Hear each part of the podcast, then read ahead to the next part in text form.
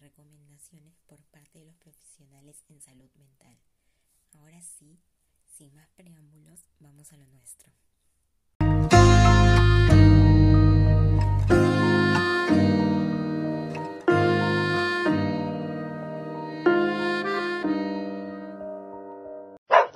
Como ya lo escucharon en la intro, en esta oportunidad les hablaré sobre cómo debemos afrontar este dolor tan grande y cómo superar este duelo. Hablemos un poco ahora del proceso de duelo. El duelo es una experiencia altamente individual. Algunas personas encuentran que el dolor después de la pérdida de una mascota se presenta en etapas, donde uno experimenta diferentes sentimientos tales como la negación, el enfado, la culpa, la depresión y finalmente llega la aceptación y resolución. Otros encuentran que su dolor es más cíclico, que viene en oleadas o una serie de altibajos. Es muy probable que los mínimos sean más profundos y los largos al principio, y luego se vuelvan gradualmente más cortos y menos intensos a medida que pasa el tiempo. Aún así, incluso años después de una pérdida, un sonido, un aniversario o una fecha especial pueden provocar recuerdos que se desencadena una fuerte sensación de dolor. El proceso de duelo ocurre solo gradualmente. Nunca se puede ver forzado o apresurado.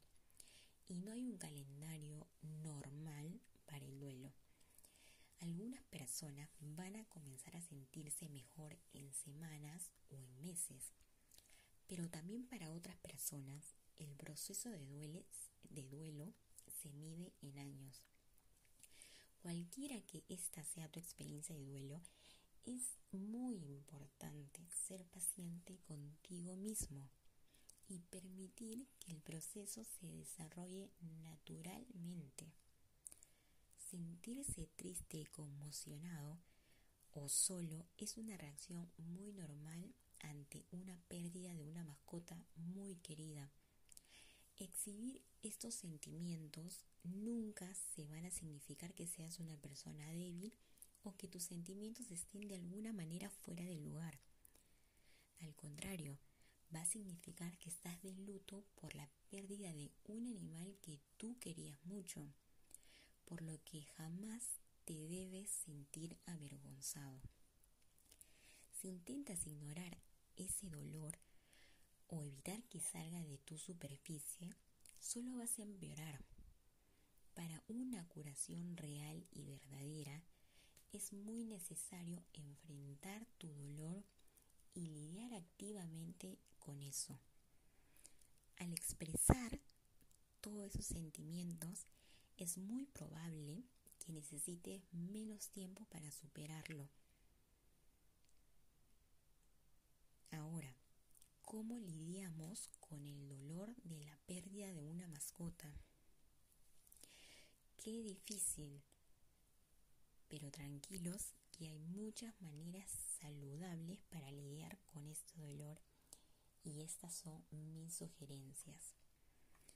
La primera, y una muy importante, jamás permitas que nadie te diga cómo sentirte. Tu dolor es tuyo y nadie más puede decirte cuándo es el momento de seguir adelante o superarlo. Permítete sentir lo que sientas sin vergüenza, sin miedo ni juicio. Está bien estar triste, llorar y no llorar.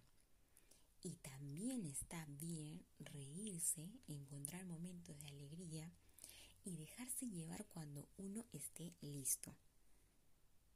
Si tus propios amigos y familiares no empatizan con la pérdida de tu animal, busca a alguien que sí lo haga. Puedes consultar foros o incluso redes sociales de algunos refugios de animales. A menudo otra persona que también ha experimentado por la pérdida de una mascota tan querida te va a ayudar a comprender mejor lo que estás pasando. El otro día leí en un foro que en varios países ya vienen haciendo este ritual, que es el armar un funeral a tu mascota, y decía que esto les ayuda a la persona y a los miembros de su familia a expresar abiertamente sus sentimientos. Pero ojo, eso sí, ignorar a las personas que piensen que es inapropiado celebrar un funeral por una mascota. Pero bueno, si te sirve, hazlo sin importar esos comentarios. Ahora bien, si tenemos todavía su camita, juguetes, vestimenta o sacos de comida, lo mejor que podemos hacer es donarlos a una ONG. Esos perros van a estar muy felices y muy agradecidos por esta acción.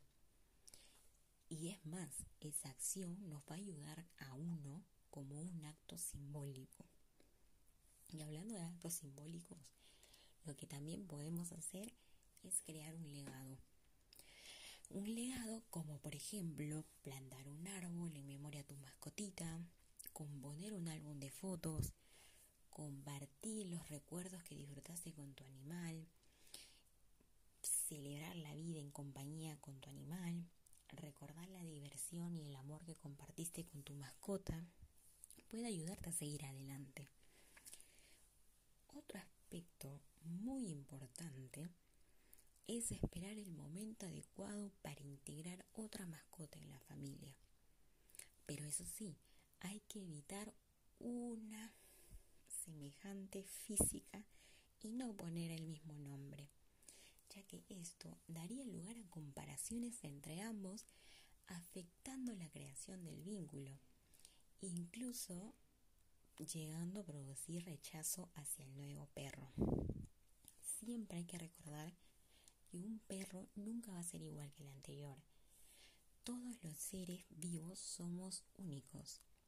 Bien, ahora, si tenemos otras mascotitas en casas, tenemos que seguir con nuestra rutina normal, ya que las mascotas que sobreviven también pueden experimentar una pérdida cuando un animal con el que convivían mueren. Pueden sentirse angustiadas por tu dolor. Así que mantener tus rutinas diarias o incluso aumentar el ejercicio y los tiempos de juego no solo se beneficiará a los animales que aún tengas, sino que también te va a ayudar a elevar tu estado de ánimo y perspectiva. Y la recomendación final y más importante que te voy a dar es el cuidarse uno mismo. El estrés de perder una mascota puede agotar rápidamente tu energía y reservar tus emociones. Cuidar tus necesidades físicas y emocionales te van a ayudar a superar este momento tan difícil. Pasa tiempo con las personas que se preocupan por ti. Come una dieta muy rica y saludable. Duerme lo suficiente. Y lo más importante, hacer ejercicio regularmente para eliminar todas esas endorfosinas y ayudar a mejorar tu estado de ánimo. Bueno chicos, esas son todas las recomendaciones que les tengo. Espero que la puedan poner en práctica, que estoy segura que les va a ayudar en algo. Y nada, los espero en el próximo episodio que va a estar muy lindo, muy sanador. Y, y nada, muchas gracias por estar del otro lado. Un abrazo a todos y nos vemos en el siguiente episodio. Chao.